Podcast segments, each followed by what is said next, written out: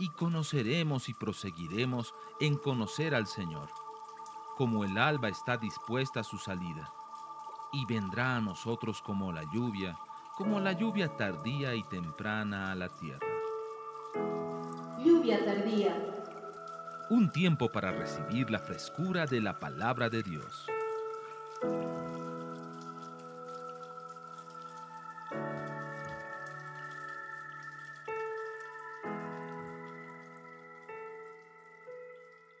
Vamos al libro de Hechos, capítulo 12. Este es uno de los pasajes más hermosos que hay en, el Nuevo Testamento. Y yo sé que el Señor nos va a hablar a través de esto hoy. Les voy a invitar que vayan al versículo 5. Vamos a leer desde más arriba, desde el 1. Dice, en aquel tiempo el rey Herodes echó mano a algunos de la iglesia para maltratarles y mató a espada a Jacobo, hermano de Juan. Y viendo que esto había agradado a los judíos, procedió a aprender también a Pedro. Eran entonces los días de los panes sin levadura. Y habiéndole tomado preso, le puso en la cárcel, entregándole a cuatro grupos de cuatro soldados cada uno, para que le custodiasen y se proponía sacarle al pueblo después de la Pascua. Así que Pedro estaba custodiado en la cárcel, pero la iglesia hacía sin cesar oración a Dios por él. Y cuando Herodes le iba a sacar aquella misma noche, estaba Pedro durmiendo entre dos soldados, sujeto con dos cadenas, y los guardas delante de la puerta custodiaban la cárcel. He aquí que se presentó un ángel del Señor y una luz resplandeció en la cárcel, y tocando a Pedro en el costado le despertó diciendo, levántate pronto y las cadenas se le cayeron de las manos. Le dijo el ángel, ciñete y átate las sandalias. Y lo hizo así. Y le dijo, envuélvete en tu manto y sígueme. Y saliendo le seguían, pero no sabía que era verdad lo que hacía el ángel, sino que pensaba que veía una visión. Habiendo pasado la primera y la segunda guardia, llegaron a la puerta de hierro que daba a la ciudad la cual se les abrió por sí misma, y salidos pasaron una calle, y luego el ángel se apartó de él. Entonces Pedro, volviendo en sí, dijo, ahora entiendo verdaderamente que el Señor ha enviado su ángel y me ha librado de la mano de Herodes y de todo lo que el pueblo de los judíos esperaba. Y habiendo considerado esto, llegó a casa de María, la madre de Juan, el que tenía por sobrenombre Marcos, donde muchos estaban reunidos orando. Cuando llamó Pedro a la puerta del patio, salió a escuchar una muchacha llamada Rode, la cual cuando reconoció la voz de Pedro, de gozo no abrió la puerta, sino que corriendo adentro dio la nueva de que Pedro estaba a la puerta. Y ellos le dijeron, ¿está loca? Pero ella aseguraba que así era. Entonces ellos decían, es un ángel. Mas Pedro persistía en llamar y cuando abrieron y le vieron, se quedaron atónitos. Pero él haciéndoles con la mano señal de que callasen, les contó cómo el Señor le había sacado de la cárcel y dijo, haced saber esto a Jacobo y a los hermanos. Y salió y se fue a otro lugar. Amén. se puede sacar muchísimas enseñanzas. Este pasaje es extraordinario. Hay muchísimas enseñanzas. Yo quiero repartir esto en tres partes. La primera, quiero que vea todo lo que el diablo puede y quiere hacer con nosotros.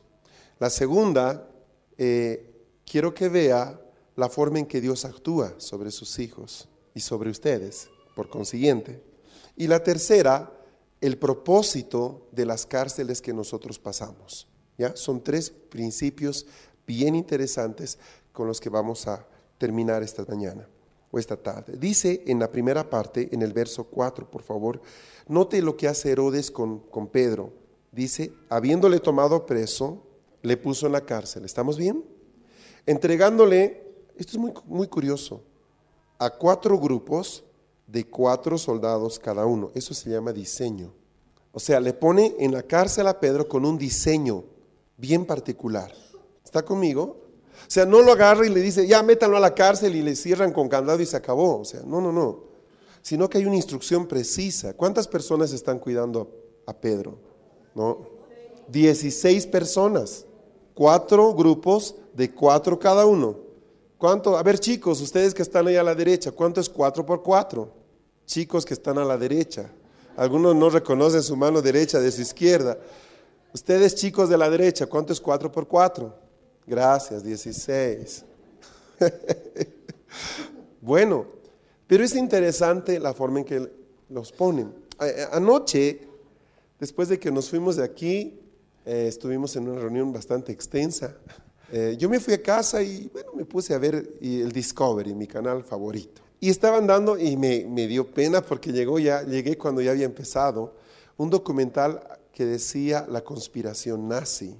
No sé cuántos lo vieron anoche. Era un documental estelar de Discovery que mostraba todo lo que hicieron los nazis a nivel de ocultismo. Es impresionante. Cómo usaban la astrología, cómo buscaron el cáliz eh, sagrado, el santo grial, cómo ellos, eh, cómo Himmler, el, director de la Gestapo y todos aquellos, manejaban eh, los poderes nórdicos, porque la S, la SS que está en los cascos, toda la simbología que ellos ponen en la gente, cómo reviven los cultos a los dioses antiguos, eh, las celebraciones, los juramentos, cómo se casaban en el cuartel secreto de la Gestapo y cómo intercambiaban pan y sal, ¿no? antiguas formas de contraer matrimonio, de, muy paganas, cómo ellos eh, buscaban sacrificar a los hebreos en base a ciertos ritos. Muy interesante, mire, era un documental que hubiera sido hecho por, por un grupo de intercesores, porque desmenuzaba poderes tremendos, cómo eh, atacaban bajo ciertas fechas, cómo el horóscopo y, y la astrología dirigían sus movimientos, cómo usaban el péndulo sobre los mapas para saber dónde estaban los submarinos aliados y bombardear, y un montón de cosas. Eh, muy interesante, yo me quedé con, ay, ¿por qué no grabamos esto, verdad? Porque yo ya lo agarré, pues comenzado.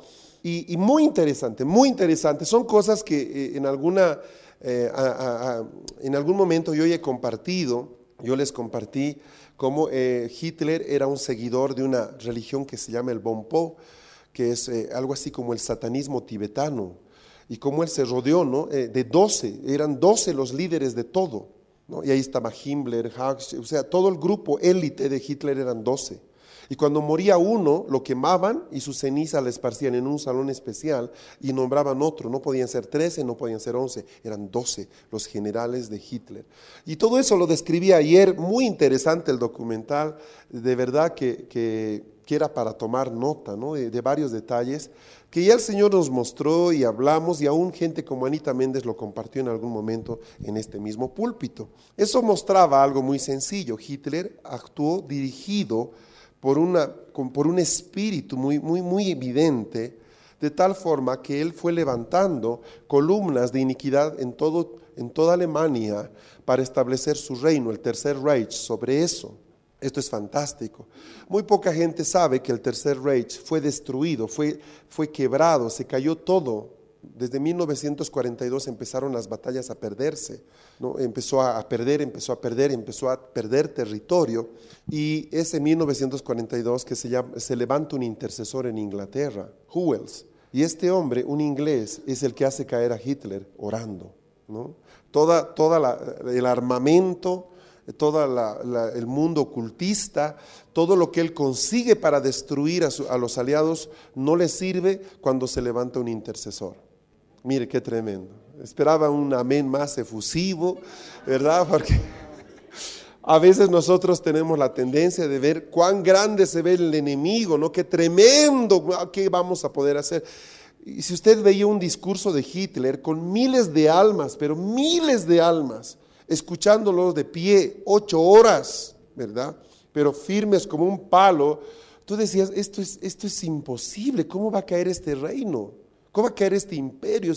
Tienen todo lo necesario, en una maquinaria de guerra impresionante, tienen eh, un equipo de contraespionaje de primera, eh, y, agarraron lo primero que agarraron a los hebreos, tal como Herodes aquí, los agarró, ¿verdad? Y los culpó a ellos de un montón de cosas. Y ahí empezó. Y la búsqueda de Hitler por la raza aria, la supremacía aria, etcétera, etcétera. Cada guerra, Napoleón, Julio César, eh, Alejandro Magno, Aníbal, los grandes guerreros, los unos, los conquistadores, usaron poderes espirituales para establecer su gobierno. Todos ellos, todos ellos manejaron poderes. Hitler es eh, el top porque realmente él hizo cosas impensables, ¿no? Él hizo cosas tremendas. Ahora, el diablo actúa de una forma o voy a ponerlo de, como es realmente, esta gente actúa como el diablo actúa. Son poderes demoníacos que actúan en la gente, que les hace obrar de esa forma, ¿me entiende? ¿Comprende lo que estoy diciendo? Herodes, cuando toma a Pedro, se da el trabajo de levantar 16 guardias. Muy, muy raro. Ni, ni, a Pablo le ponen una guardia así. Él lo tiran al fondo del calabozo y ahí lo dejan amarrado, se acabó. Y pone distribuidos a los guardias en grupos de a cuatro. Seguramente que estaban cuatro muy cerca de él, aunque aclara luego que habían dos. Y luego cuatro, cuatro, cuatro. Estaban distribuidos los guardias. Cuatro es número de hombre en la Biblia. El cuatro representa a la humanidad. Así como hay cuatro puntos cardinales, hay cuatro estaciones al año, el cuatro habla de, del hombre. El diablo utiliza recursos humanos para atacarte. ¿Me estás siguiendo? O sea, si él quiere golpearte, él va a utilizar a una persona que tú amas para que lo haga. Eso duele mucho más que golpearte él mismo. Él utiliza sus esbirros, utiliza su gente, utiliza personas que no conocen al Señor, que piensan que son independientes, libres, los utiliza como un títere para hacer daño a la gente. Si tú te pones a pensar, eh, hablas con las personas que está pasando un momento difícil, que están pasando, vas a darte cuenta que esos problemas tienen nombre y apellido.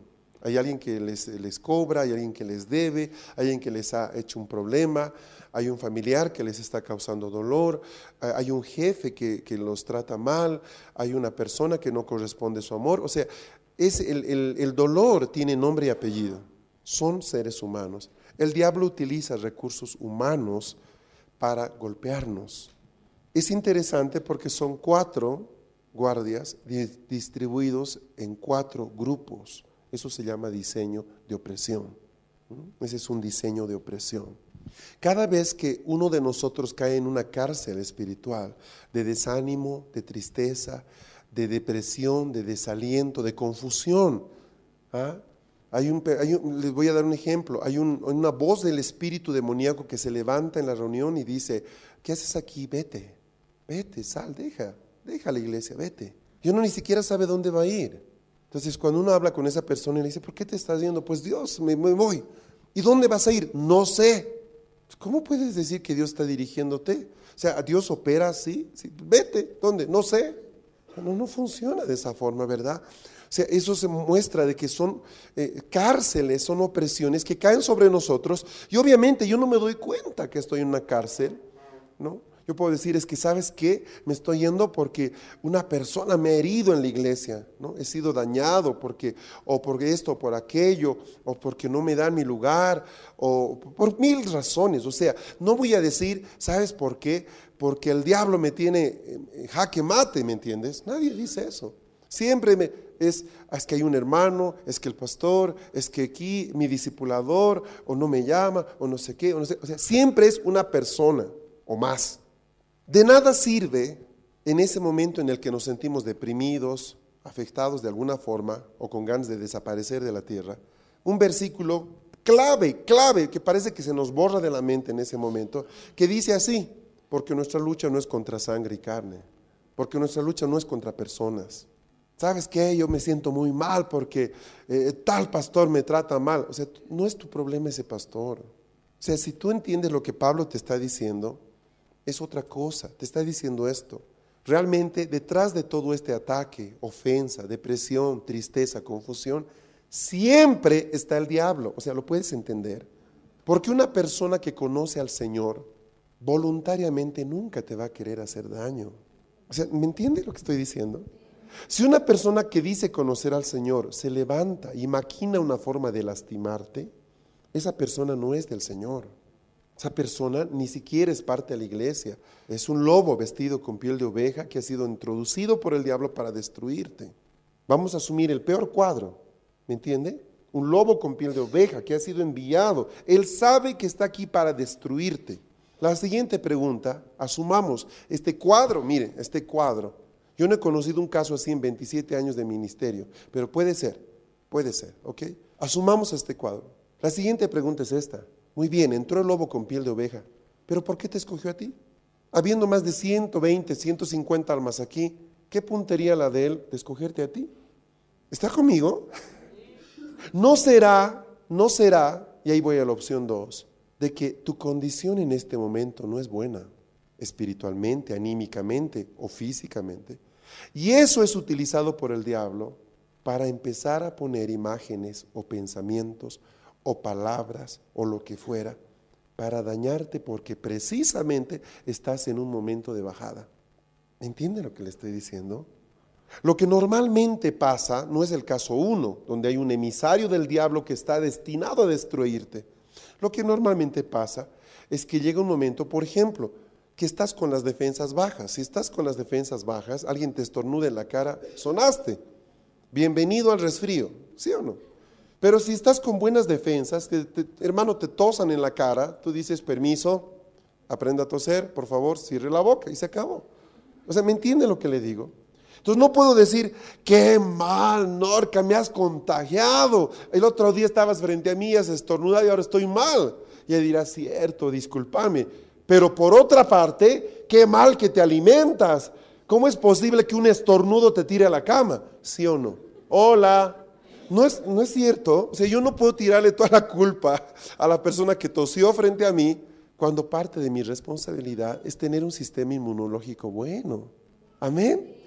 O sea, notan que hay un equilibrio. ¿Por qué? Porque digamos que Norma que estuvo tosiendo durante toda la reunión, no todos nos resfriamos. O sea, se resfriaron unos dos o tres, pero la gran mayoría no se resfrió. O sea, en definitiva, escúcheme, ¿qué es más fácil? ¿Pedir que nadie tosa o tomarnos vitaminas cada día. Es lógico, porque tú no vas a poder evitar que en el minibús, en el colectivo, en el ascensor, en cualquier parte, alguien te tosa la cara. No vas a poder evitarlo, amado. ¿Está conmigo? Pero sí puedes, sí puedes fortalecer tu sistema inmunológico.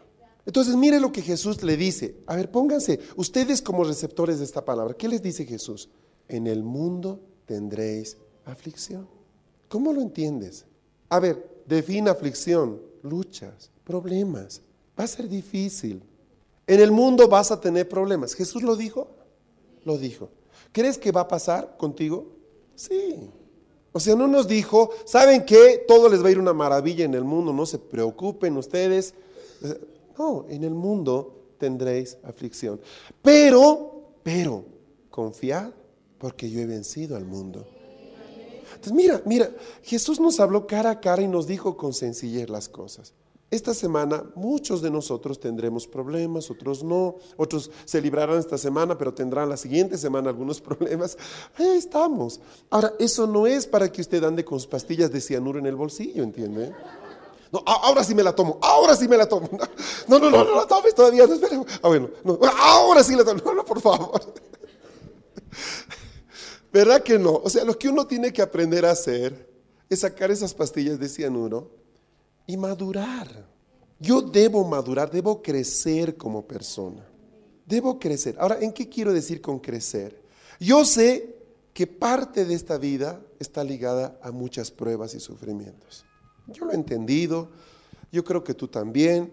Y aún muchachitos tan pequeños como los que tengo allá de de hermoso público, ¿verdad? O jovencitas que están aquí muy adelante, eh, que todavía quizás no han pasado por tiempos muy duros, deben entender que la vida es complicada, ¿no? La vida es dura. Mi mamá me decía desde muy niño, la vida es dura, hijo. Yo lo entendí, yo ya, yo no recuerdo haber estado en un té de cumpleaños con mi papá, ¿no? Él se fue cuando yo tenía menos de un año, entonces yo crecí con mi mamá, punto. Y ella me decía, hijito, la vida es dura, tienes que aprender a ser fuerte. Obviamente, muchos han pasado situaciones así, ¿me entiende? Hoy día se escucha tanta cosa, ¿verdad? Ay, no, los hogares, cuando los dos, cuando falta un cónyuge, o un papá, una mamá, que el hijo se desbalancea, que es un asesino en potencia, que... Mire, muchos de nosotros hemos crecido sin papá o sin mamá y aquí estamos, ¿verdad? No salimos tan mal. Ah, somos nomás buena gente. Ah, ahí estamos. E, ¿Entiende? Entonces no depende tanto de lo que te pasa, sino de cómo reaccionas frente a lo que te pasa. Eso se trata. Usted va a ver que hay gente que vive riendo, vive feliz. Y uno mire tiene 500 problemas, pero vive contenta. Y a veces ni es cristiano, mira. No, de verdad. Yo he conocido gente muy jovial, que no conocía al Señor y ni le interesaba conocerlo. Pero era gente fantástica, alegre. Teníamos con Marisol un amigo que queríamos mucho, era mayor que nosotros, bastante mayor. Eh, una persona muy, muy, un literato, escritor de libros y cosas, y muy entendido, hablaba alemán, hablaba mandarín, hablaba inglés, hablaba español. Eh, muy querido por nosotros y nos pasábamos tardes en su casa jugando a veces eh, algún jueguito que me enseñaba juegos con, eh, con esferas, juegos eh, tailandeses, era de esa onda, juegos raros, ¿verdad? Juegos antiguos, antropólogo de vocación y arqueólogo de, afición, me llevó un día a encontrar puntas de flecha allá por Vizcachán y me enseñó a reconocer qué es esto. Una persona fantástica que nunca pude evangelizar. ¿Sabe por qué? Porque no encontraba cómo presentar el Evangelio a alguien tan nice. No, de veras. Alguien, problemas familiares cero, su familia linda, sus hijas maravillosas, una relación de pareja pero envidiable. y, me entienden, muchas veces nosotros tenemos, es fácil presentarle el Evangelio a alguien que está pasando por un momento difícil, pero él nunca le vio un momento difícil. Siempre andaba 100 puntos. Entonces nos íbamos un sábado en la tarde con mi esposa y era una, era una cosa fantástica. Un día nos invitó a comer una comida china llamado el caldero mongol. ¿Verdad? Nos dijo, van a ver cómo es desde la mañana. Y como él había vivido, fue eh, un emisario boliviano en China, él vivió en China dos años, sabía hacer cosas extraordinarias, nos enseñó cómo se usaban los palitos, nos enseñó a coser un montón de cosas, la carne ese rato fue fantástico. Entonces nosotros salíamos felices de la vida y era divertido porque nuestro mejor amigo no era cristiano, pero nos sentíamos tan bien con él. Ah, en ese tiempo Mario y yo éramos solteros. Entonces nos íbamos con él pues, y, les digo, nos doblaba en edad. Y pues simplemente para platicar y hablábamos de historia, hablábamos de ciencia, hablábamos de todo. Su casa era una sola biblioteca inmensa de tres pisos y era fantástico estar con él. Ahora yo le digo, no tenía problemas, sí tuvo problemas fue perseguido por los gobiernos dictatoriales, él ha sido gente que trabajó en la universidad, en la CV, gente que ha tenido que salir del país, cosas muy duras que pasaron, pero tú lo veías y veías un tipo radiante, alegre, contento. Y sabe que creo que esa es la mejor forma de presentar el Evangelio. Qué lindo es ver una persona feliz. No creo que, que eso muestra mucho más que que teología, que según San Juan capítulo tanto, versículo tanto, ¿me entiende? ¿Cómo estás? Estoy feliz, ¿verdad? Estoy feliz. Estoy feliz. Tengo mi hijo enfermo, pero estoy feliz. No tengo plata mañana, pero sigo feliz. Íbamos a salir a almorzar, no tenemos ni para el maní. Gloria a Dios, estoy feliz. O sea, cuando uno llega a ese nivel de vida, o sea, el diablo empieza a perder recursos para golpearnos. Porque Él va a usar las circunstancias para ponernos zancadilla. O sea, ¿me entiende? ¿Cuándo ha sido la última vez que el diablo se le presentó a usted? Nunca. O tal vez hace, ¿me entiende? ¿Cuándo se le, le habló, le salió al encuentro? Nunca.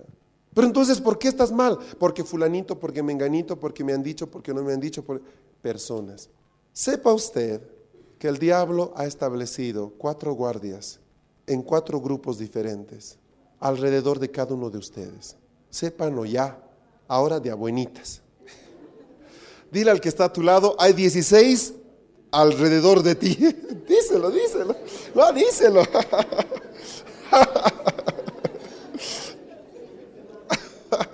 Están 16 tras de tu cabeza, ¿verdad? Hay 16. Ahora, ¿sabe por qué el diablo, el diablo manda 16? ¿Por qué no manda uno? ¿Por qué no manda dos? ¿Sabe por qué manda 16? Porque sabe que tú eres muy peligroso. Admírenlo al de su lado, ¿les parece peligroso? Ay, este hermano si parece que no mata ni una mosca, dice, ¿verdad?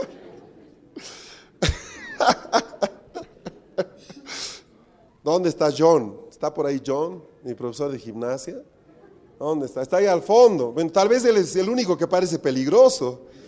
Físico-culturista, ¿verdad? Se ve peligroso, ¿no? Karateca, cinta, no sé qué. Uy, peligroso el hombre. Pero a ver, el hermano que está a tu lado, ¿se ve peligroso esa señora que está a tu lado ahí? Con su rulito, su cartera, para nada, ¿verdad? Ahora que estábamos en Bogotá, nos metimos pues a varios lugares bien especiales una mañana, con varios intercesores. Yo quería entrar a ver, entramos a la Casa de la Moneda, algunos museos y unos lugares bien feos. Pero pues eh, las, las, hermanas empezaron a reírse un rato de esos al verme. Yo no sabía por qué estaban riendo. Imagínense la escena, fue bien cómico. Yo estaba con mi suéter, mi, mi jean y el carrito de mi bebé y mi bebé dentro. ¿no? Entonces yo entraba con el carrito de mi bebé por todas partes y las hermanas se despansaban de risa. Me decía, usted sí que parece lo más inofensivo que hay en la tierra.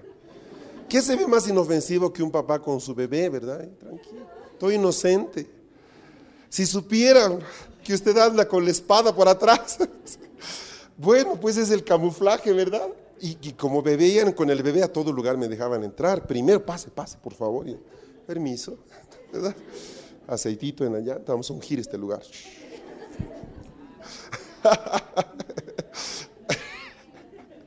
es que la verdad, si el diablo manda 16 esbirros para tener que sujetarnos, es porque somos nomás peligrosos.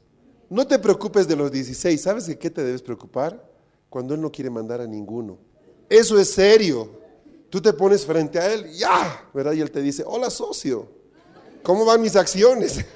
E, e, eso sí es terrible. Dios te libre de eso. Dios te libre de eso. Dios te libre de eso.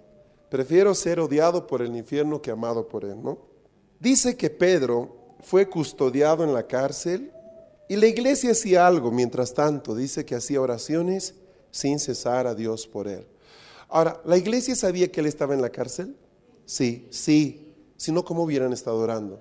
¿Cómo podemos saber si estás en la cárcel si no nos dices? Eh, quiero que entienda que es importante que nos comuniquemos. Es importante que tú puedas acercarte y decir auxilio, pistola, bengala, letrero, bandera. Estoy mal, por favor. Normalmente, por ejemplo, yo me, me entero de que alguien está mal ya cuando se fue de la iglesia. Se ha ido porque estaba mal. Pero estuvo desangrándose durante tres semanas o tres meses en la iglesia y nadie se dio cuenta. ¿Cómo puede ser? Si hay profetas, ¿cómo no se dan cuenta? Porque no andamos buscándole la hilacha pues, a la gente, hermano. Está bien. ¿Se, da cuenta? Qué feo sería congregarse en un lugar así, Dios nos libre, ¿no? Donde tú entras y eres examinado por los profetas, ¿verdad? O sea, nada que ver, aquí entramos y nos, nos, nos, relajamos en nuestra casa, aquí no estamos entre desconocidos, nos vemos cada semana, cada viernes, nos queremos, unos más que otros, aquí van a terminar las reuniones, a ir a almorzar juntos muchos, otros se invitan a la casa, somos familia. Entonces uno no anda pensando, ¿verdad? ¿Quién? ¿Habrá pecado? ¿Estarás bien? ¿No te ha tomado Jezabel y Vietán, Pitón? A ver, recuerda. ¿Verdad? O sea, aquí yo tengo varios doctores. Ah, Milena, imagínense con su estetoscopio y eh, parece, ya, pase, verdad que no.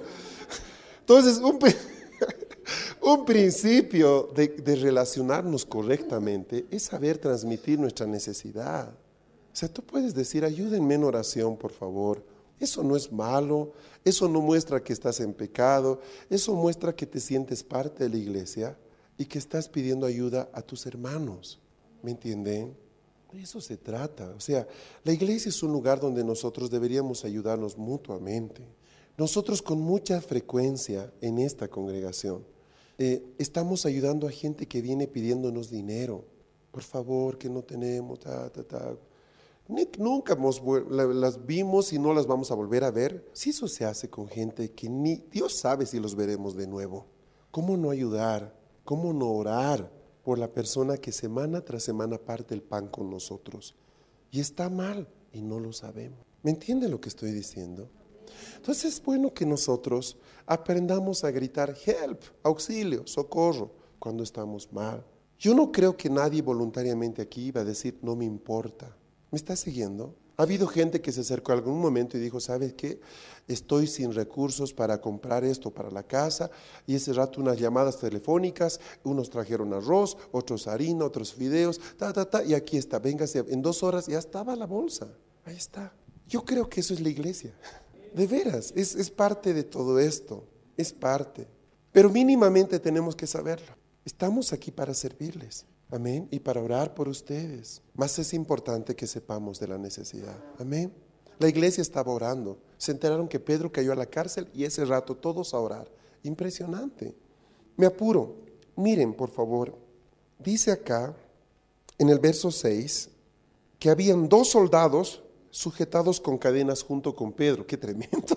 O sea, no solo estaba 16 tipejos ahí pegados cerca a él, sino que además él estaba encadenado a dos hombres. Humanamente es posible salir de ahí sin que se den cuenta. Es imposible. Gracias a Dios que no tenemos un Dios humano, sino un Dios sobrenatural, hermanos. Porque sí, esto es imposible, ¿verdad? Ahora, ¿qué estaba haciendo Pedro? Sollozaba desesperado pidiendo ayuda. ¿Saben quiénes eran los preocupados? Los hermanos. Él estaba en la mitad de la noche dormido, pero como un bebé. ¿Qué Pancho? No debería ser San Pedro, sino San Pancho. O sea, mírelo.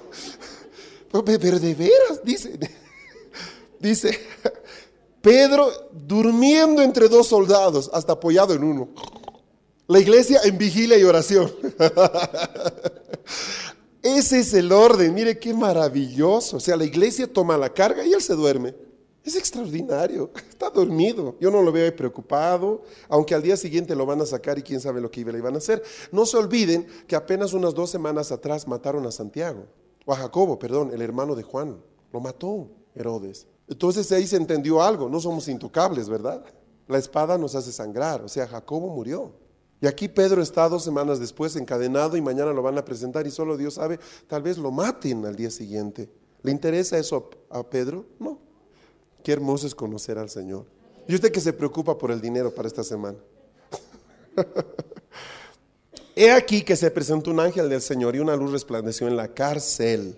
Y tocando a Pedro en el costado le despertó. Mire, Pedro, Pedro, Pedro, Pedro. diciendo, levántate pronto. Ahora, cuando Él le dice, levántate pronto, es interesante dos cosas. Por favor, trate de visualizar. A ver, Señor, pon una mente, una imaginación muy clara sobre mis hermanos. Si tú ves a alguien con cadenas, no le dices, pues levántate. Claro, lo lógico es que uno le quite las cadenas primero. ¿No, no les parece lógico? Imagínense a alguien amarrado, ahí sentado, amarrado en el piso. El ángel no le habla a las cadenas le habla a él y le dice, levántate. Las cadenas se quedan en tanto que tú estás postrado. Pero es que, no, no, no te preocupes de las cadenas, tú haces una sola cosa, levántate. ¿Qué parte de levántate no entiendes? Levántate. En el momento en que te levantas, las cadenas caen solas. y noten qué tremendo. Por eso les digo que tú no tienes un Dios racional. Lo racional era decir, espera Pedro, ahí el ángel, ¿verdad? Saca su llave o su serrucho o toca, toca las grilletes, algo con la cadena, haz algo con la cadena. No, al ángel no le interesa la cadena, le interesa que Pedro se levante. Lo que hace caer tus cadenas es que te pongas de pie. ¿Y sabes qué es lo que la gente está esperando para ponerse de pie? Que se le caigan las cadenas. Entonces, como no se le caen las cadenas, no se pone de pie, por lo tanto sigue postrado. Ahora, esta, este, esta forma de entender un problema la tuvo Jesús también cuando meten al paralítico, lo hacen descender con soga sus amigos, que le dice, levántate. No le habla la enfermedad, le dice, ¿qué tienes, verdad? Bueno, ahora pues sal parálisis, levántate, levántate, punto. No le interesa la enfermedad o por qué se enfermó, no le interesa, levántate. Dile al que está a tu lado, debes levantarte. Díselo, díselo, debes levantarte. No te preocupes de las cadenas, díselo, no te preocupes de las cadenas. Dano, debes levantarte. No te preocupes de las cadenas. No te preocupes de las cadenas. No te preocupes, van a caer solas en el momento en que te pongas de pie. O sea, de eso se trata. Esa es la ley del reino. El reino funciona al revés. Es como esa canción de hace años, El mundo al revés, ¿se acuerdan? Vamos a ver el mundo de al revés. Es una canción fantástica que me gustaba mucho. De niño yo la escuchaba. Y ese es el reino, es un mundo al revés. El que no tiene, de, ¿cómo pues voy a dar? No, allá lo que tú tienes, tú tienes semilla. Si te has comido la semilla, ahí sí eres pobre, pero si tienes semilla, no eres pobre, aunque no tengas. O sea, son las leyes del reino que uno no las entiende hasta que las experimenta. Tampoco le interesa a los guardias. Imagínense, yo creo que al caerse unas cadenas hacen un poco de ruido. No creo que la casa sea alfombrada. Yo creo que, ¿me entiende? Un piso de lo más vetusto posible, pero cayeron las cadenas y los queridos guardias estaban en medianoche. Ni les cuento lo que les hicieron a los guardias después. Claro, ¿cómo explicas de que no esté el preso? ¿Cómo explicas? ¿Cómo es posible que no hayas despertado? Póngase a pensar. Estaban sonados los guares, pobrecitos. ¿Qué se va a hacer? Le toca en el costado y las cadenas se le cayeron de las manos. Aquí le está mostrando el Señor el secreto para que su cárcel se rompa, para que sus cadenas caigan. Usted se levanta. Ay, apenas tenga dinerito me voy a poner. No, no, no espere, póngase ya. Pero ¿cómo? Ahí está pues, ahí está. Le dijo el ángel, ciñete. ¿Qué significa ciñete? Ponte el cinturón. ¿Por qué? Porque nadie duerme con cinturón, o, sí. O sea, algunos de ustedes duermen con cinturón, solo por las dudas, a ver. Yo creo que no, ¿verdad? Espero que no. Vamos a ministrarlo, si no. ¿Verdad? Le dice ciñete. Ciñete significaba asegurarse la túnica. ¿ya? Asegurarse la túnica. Como él estaba dormido, estaba en el piso, pues lógicamente la túnica se aflojó. Le dice, ciñete y átate las sandalias. Y lo hizo así. Ahora, dos cosas. Bueno, son tres. Permítame que termine de leer. Estoy leyendo a medias. Dije, el ángel le dijo, ciñete, uno, átate las sandalias, lo hizo. Y le dijo, y envuélvete en tu mano, o en tu manto, perdón, y sígueme. Son cuatro cosas. Cuatro cosas, no son dos, son cuatro. ¿Cuál es la primera? Ciñete. La segunda. La tercera, envuélvete en tu mando. La cuarta, sígueme. Muy bien. Ciñete tiene que ver con afírmate. Tiene que ver con el hecho, a ver, establecete, ponte de pie, asegura que no se te caiga nada, ¿ok? Es importante que si te vas a poner de pie, el cinturón esté bien puesto para que no pasen accidentes, ¿verdad? Cíñete. Ahora, pongan su dedo ahí, por favor, un momentito, y acompáñenme un poquito más atrás al libro de Efesios, capítulo 6. Nosotros no somos hebreos en nuestra forma de vestirnos, o sea, no usamos mantos ni túnicas. Pero aquí Dios nos está dando principios maravillosos. Capítulo 6 de Efesios, versículo 14, 6, 14. Estad pues firmes, ¿entienden? Firmes, levántate, firmes, ceñidos vuestros lomos con la verdad. Ahora escúcheme, por favor. ¿Qué es la verdad? En Juan lo aclara, en Juan 17. Santifícalos en tu verdad, tu palabra es verdad. Lo que nos ciñe es la palabra. ¿Sabes qué es lo primero que el diablo te quita cuando te quiere meter a la cárcel? La palabra. Es lo primero que te quita. No solo desde el punto de vista de que tú dejas de leer la palabra.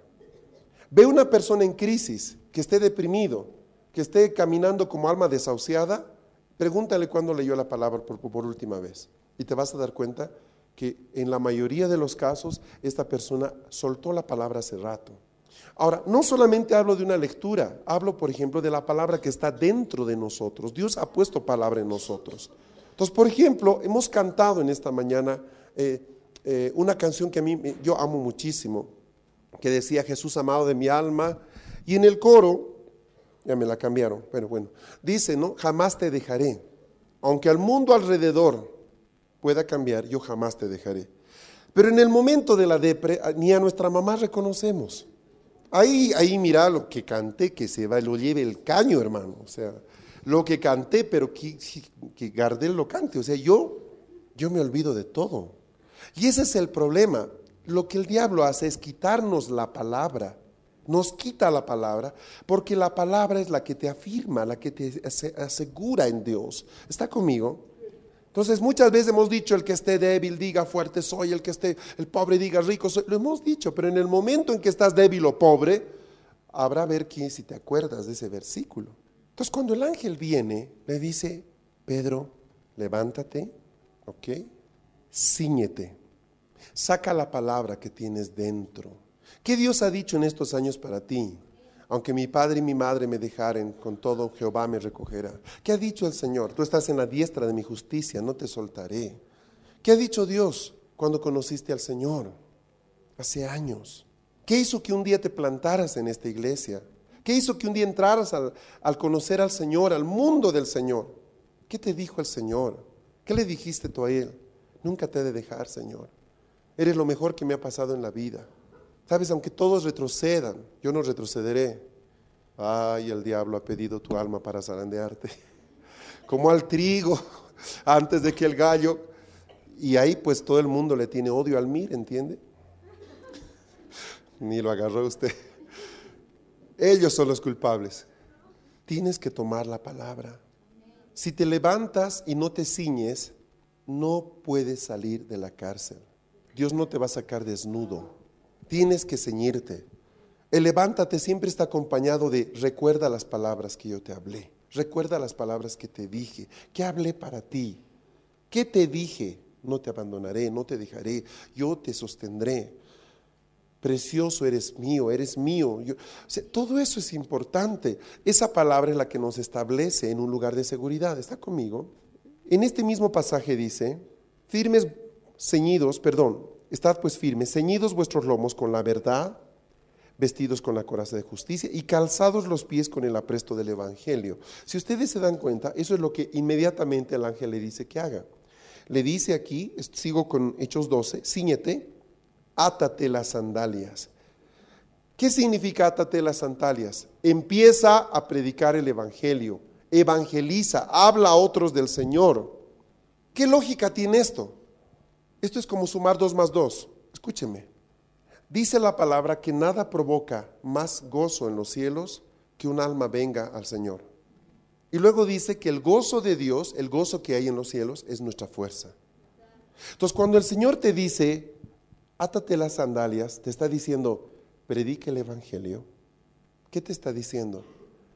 Vas a recibir fortaleza de esta forma. No lo saca corriendo. Una persona que ha estado atada con, o sujetada con cadenas, tiene hasta las piernas agarrotadas, acalambradas. Se ha visto como una persona que está sentada en el piso 20 minutos, el pararse le cuesta un poco, porque los pies han carecido de una circulación adecuada, yo qué sé. ¿No es cierto que pasa a todos? ¿Estamos bien? Entonces, ¿qué pasa? Te dice, levántate y corre. No, puede que se caiga una persona, ¿no? Se queda un momento y hace que sus pies reaccionen, sus piernas, sus miembros inferiores reaccionen. Y eso es precisamente lo que está haciendo el ángel. Está diciendo, número uno, levántate. Número dos, ciñete, toma la palabra. Número tres, empieza a ganar almas. Habla desde el Señor. Porque ¿qué es lo que el diablo hace? Te cierra la boca. ¿Quién quiere evangelizar cuando está en un momento difícil? Los inteligentes. Esos son los que han entendido cómo funciona el mundo espiritual. Estoy mal, correcto, voy a ganar gente con más ganas. Diablo, ¿quieres caer conmigo? Muy bien, ahí te quito uno, te quito dos, te quito tres. Ahora, en ese proceso yo soy fortalecido. ¿Qué es lo que hacemos? Ah, no quiero hablar con nadie, estoy deprimido y punto. Y me entro a una habitación y me quedo ahí. ¿Sabes qué? Puedes pasar años ahí. Dios no va a mandar a nadie a sacarte. Porque no es la forma en la que un hijo de Dios se comporta. Si el ángel va a ir, no te va a decir, yo me encargo de todo, tranquilo. Tú duerme, ¿verdad? No lo saca levitando. O sea, él sale con sus propios pies, hermanos. No lo ayuda a levantarse, le dice, levántate. No lo viste, venga mi Pedrito que me lo han hecho. Yo le voy a subir. Alce las manos, ya, yo me encargo. Estos malos guardias, yo no se preocupe, venga, venga, venga. ¿Estás bien? Traiga su piecito, yo le voy a poner su sandalia. No se agache, no. Pero eso para nosotros, ay, que amoroso. No, eso se llama malcriar. ¿Qué le dice el ángel? Levántate, apúrate, apúrate, ciñete, átate las sandalias. O sea, tú tienes que hacerlo. Eres un hombre de Dios. Eres una mujer de Dios que ha, sido concebida de lo alto. Sabes que no te vamos a arrastrar. Ay, aunque sea como sea de llegar a los cielos. Tal vez usted, pero no es mi filosofía. Voy a llegar caminando y bien. Como sea, ¿verdad? Eso es bien boliviano, aunque sea. No he tenido tiempo de hacerle un buen pastel, pero aunque sea esta torta, ¿verdad? O sea, aunque sea. No, no. Los hijos de Dios entran caminando. Y hay una guardia de honor que se para a sus lados porque llegó uno de sus hijos, esperado, conocido en los cielos. Hermanos, tal vez usted está postrado, está caído y Dios te dice, levántate, ciñete, átate las sandalias de tus pies, habla del Señor a otros, habla del Señor a otros. Esa es tu fuerza.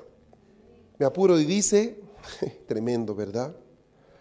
Envuélvete en tu manto, tu manto es tu ministerio.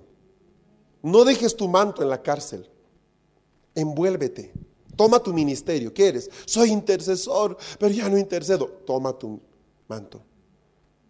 El diablo no te va a quitar tu manto. Soy salmista, toma tu manto. Soy profeta, toma tu manto. Soy evangelista, pues no te calles, toma tu manto. Pero ni siquiera he salido, toma tu manto, toma tu manto. Y dice al final, y sígueme, no lo alza, lo hace caminar. Dios no puede hacer que camines, tú tienes que caminar. La tarea de Dios es abrirte, sacarte los grilletes de las manos, las cadenas, y es abrirte las puertas. Tu tarea es equiparte y caminar. Amén. ¿Se entiende cómo funciona, verdad? Aquí no hay lugar para la autocompasión, hay pobrecito de mí que nadie me atiende. O sea, ¿sabes qué? El Señor te ha formado, eres un hijo de Dios, compórtate con dignidad. Tú no eres cualquier cosa, ¿ok? ¿Estamos bien? Yo tenía un profesor de matemáticas extraordinario. Era intimidante como él solo. Era el hombre más temido del colegio. Además de ser el profesor de matemáticas, era el regente. Éramos, éramos 400 alumnos en el patio y él decía, atención, fin. Y usted no, mire, podía escuchar una mosca volar ahí, ¿me entiende? Porque el que se movía, ahí nomás uno escuchaba, uh. Él andaba con una regleta de este tamaño y de este alto, que lo usaba para su clase, por cierto, además. Qué fea forma de enseñar, ¿verdad? Pero pues era terrible porque yo he aprendido hasta este día cosas que no me olvido. El cuadrado de la suma de dos números es igual al cuadrado del primero más el duplo del primero. Porque si no era el palo, ¿verdad? Te daba, tienen 20 minutos para decírmelo de memoria. Iba caminando por todo el patio íbamos a su lado. Ya estoy listo, profe, ¿verdad? Ta, ta, ta, ta, ta, ta, Y ya, te anotaba.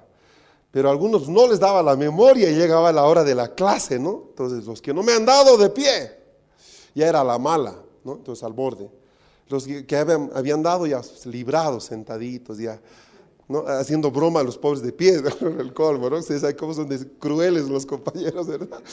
¿No? Y ahí, ¿no?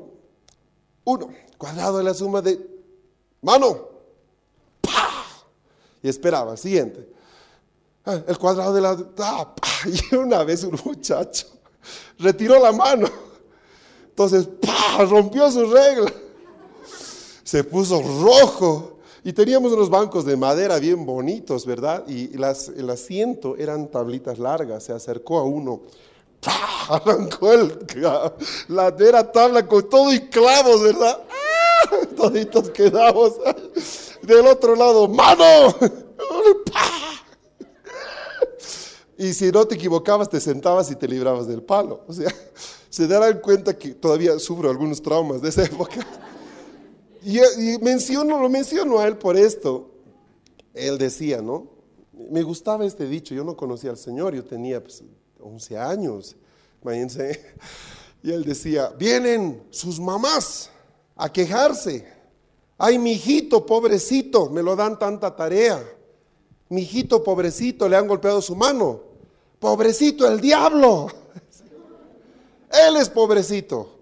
Ustedes no son pobrecitos están en un colegio particular.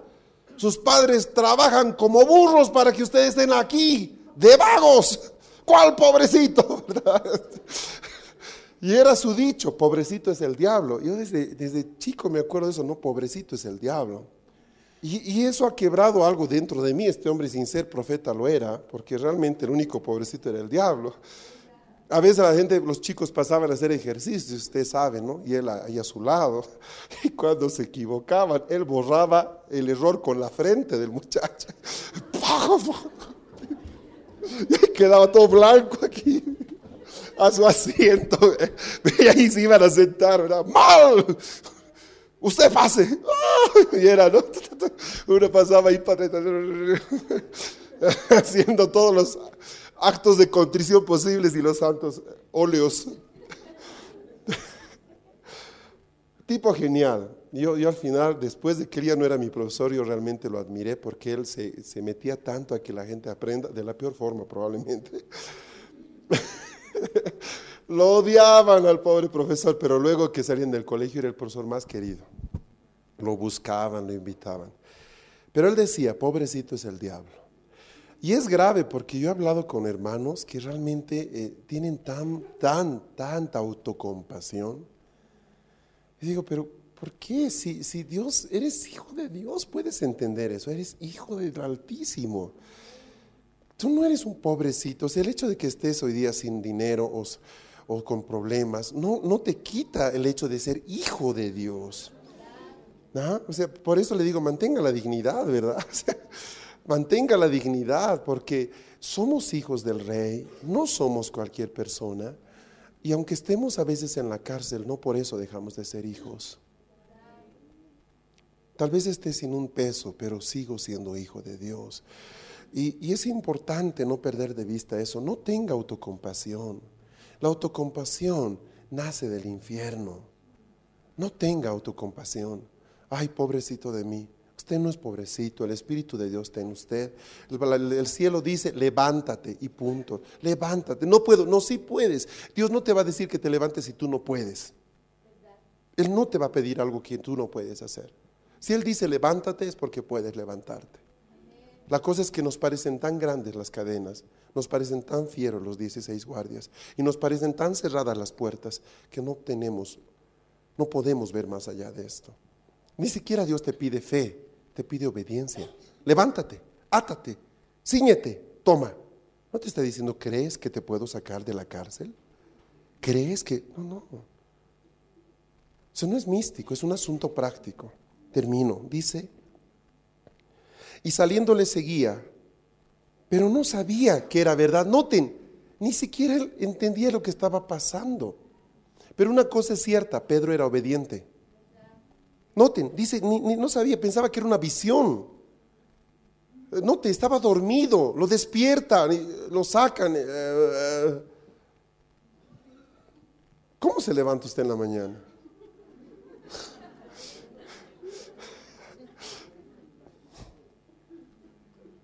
Algunos como yo despertamos cuando paramos aquí en la puerta dejando a los niños. Allá llegamos, bájense.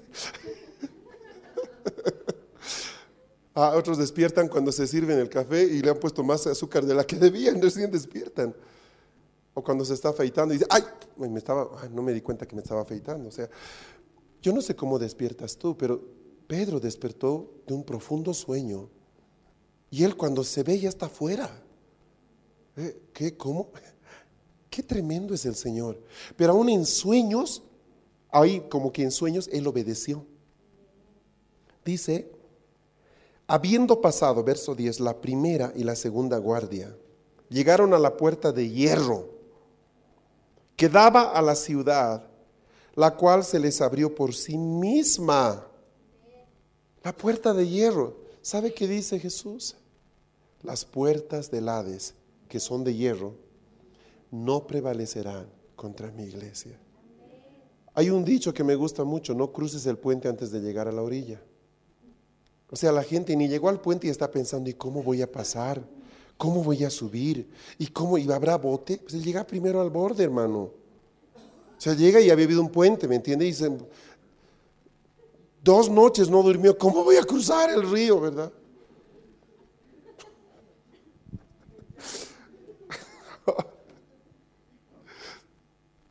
Dile al que está a tu lado, creo que están hablando de ti.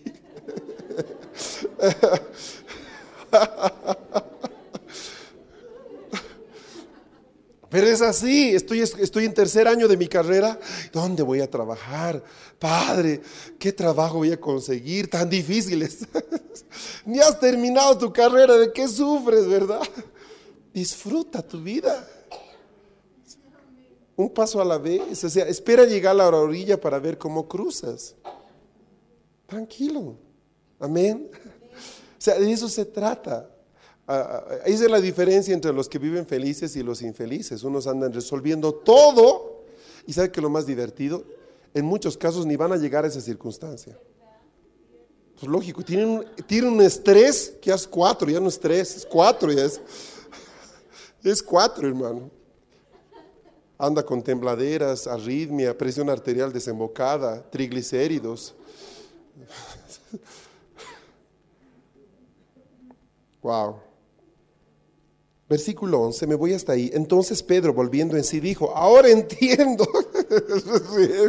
Cuando ya está en la mitad de la calle, dice, ahora entiendo. Eso es lo que el Señor hace. Ahora entiendo, volviendo en sí, dijo, ahora entiendo verdaderamente que el Señor ha enviado a su ángel y me ha librado de la mano de Herodes y de todo lo del pueblo judío que esperaba. Ahora, me gusta, me gusta mucho. Si ustedes se dan cuenta, el punto 3, el final de todo esto es que mucha gente va a glorificar a Dios. La iglesia glorifica a Dios. Los fariseos, ¿me entiende? Van a consultar un montón al día siguiente por cólicos, por el tremendo colerón que se pegaron, ¿verdad? Hay un rumor generalizado en la ciudad. Miren lo que dice verso 18. Luego que fue de día, hubo no poco alboroto entre los soldados sobre qué había sucedido a Pedro. Se esfumó, desapareció. ¿Entiende? Estos tenían ya consulta psiquiátrica de por vida, ¿me entiende? Qué tremendo. O sea, qué glorioso. Mas Herodes, habiéndole buscado sin hallarle, después de interrogar a los guardas, ordenó llevarlos a la muerte. Ahí queda, pues, ni modo. Pena. Qué pena, ¿verdad? Pero el punto es este. Lo que le pasó a Pedro conmocionó la ciudad. La cárcel en la que estás o has caído o vas a caer debe conmocionar a la ciudad. No lo entendió, por eso se cayó. Trate de entender lo que le digo. La cárcel de la que Dios lo va a sacar, cuando usted salga de ahí, va a provocar una conmoción. Su familia, sus enemigos, sus amigos. O sea, porque somos no seres aislados, somos seres vinculados con muchas personas. ¿Qué debo hacer cuando estoy en la cárcel? Ahí está. Es lo que le dice el ángel. Lo que el ángel le dice a Pedro es lo que tú tienes que hacer. Punto uno, levántate. Punto dos, ciñete. Punto tres, átate las cuerdas de las sandalias. Punto cuatro, tu manto, envuélvete en tu manto. Y cinco, sígueme. No quiere que lo sigas sin sandalias. No quiere que lo sigas sin tu manto. No quiere que lo sigas si se caiga tu pantalón. ¿ok? Cíñete. Ahora, ceñidos de la verdad, la verdad, la palabra. No suelte la palabra. Estoy mal en este momento, pero Dios ha prometido esto. Dios me ha dicho esto. Yo creo esto. Mi hijo no quiere ir a la iglesia, no me importa, yo no he traído hijos para que se pierdan. La palabra escrito esto que dice que ni uno de mi casa se va a perder, yo lo creo, lo declaro, he creído en el Señor, mi casa entera va a conocer su nombre y mientras más tarde, más fuerte va a caer, no me interesa. Número dos, yo voy a seguir predicando el Evangelio, no me de callar, voy a seguir anunciando a otros ahí como sea, no me interesa, yo voy a seguir diciendo, Jesús te ama, sabes que quiero orar por ti, aunque no esté en las mejores condiciones, mi boca no se va a cerrar y el gozo de Dios vendrá como consecuencia de eso. No voy a soltar el manto que Dios me ha dado. Él me ha dado un manto que no está tejido en, en esta tierra, tiene un doble tejido maravilloso, está tejido en los cielos, es la razón por la que vivo. Él me ha ungido, me ha dado un manto para que yo viva con un sentido y un propósito no voy a dejarlo en la cárcel, prefiero morir en la cárcel a salir sin mi manto, yo voy a salir con mi manto y voy a caminar con él, ¿me entiende? Y número cinco, voy a seguir al Señor, he decidido seguir a Cristo, no vuelvo atrás, no vuelvo atrás, voy a seguir, voy a penetrar los lugares que el enemigo quiera, meterme, lo sé de perforar porque el Señor está conmigo, nada va a evitar que yo cumpla mi propósito. No importa si son 16 guardias y tres puertas por cruzar y dos más a tus lados. Ese no es ningún problema para el Dios del cielo. Amén. Gloria a Dios. Voy a pedir que pasen los músicos. Señor, en el nombre de Jesús establezco esta verdad sobre tus hijos. Yo te ruego que en esos momentos de cárcel tus hijos puedan ver, puedan ver y puedan entender de qué se trata esto, Señor. Oh Padre. Te amamos, Padre. Eres, eres bueno. Nos has traído hasta este día, Señor, para poder caminar en esta dimensión. Gloria a Dios. Sí, Padre. Gracias, Señor. Te amamos, Padre. Este fue tu programa Lluvia tardía. Recibiendo la frescura de la palabra de Dios.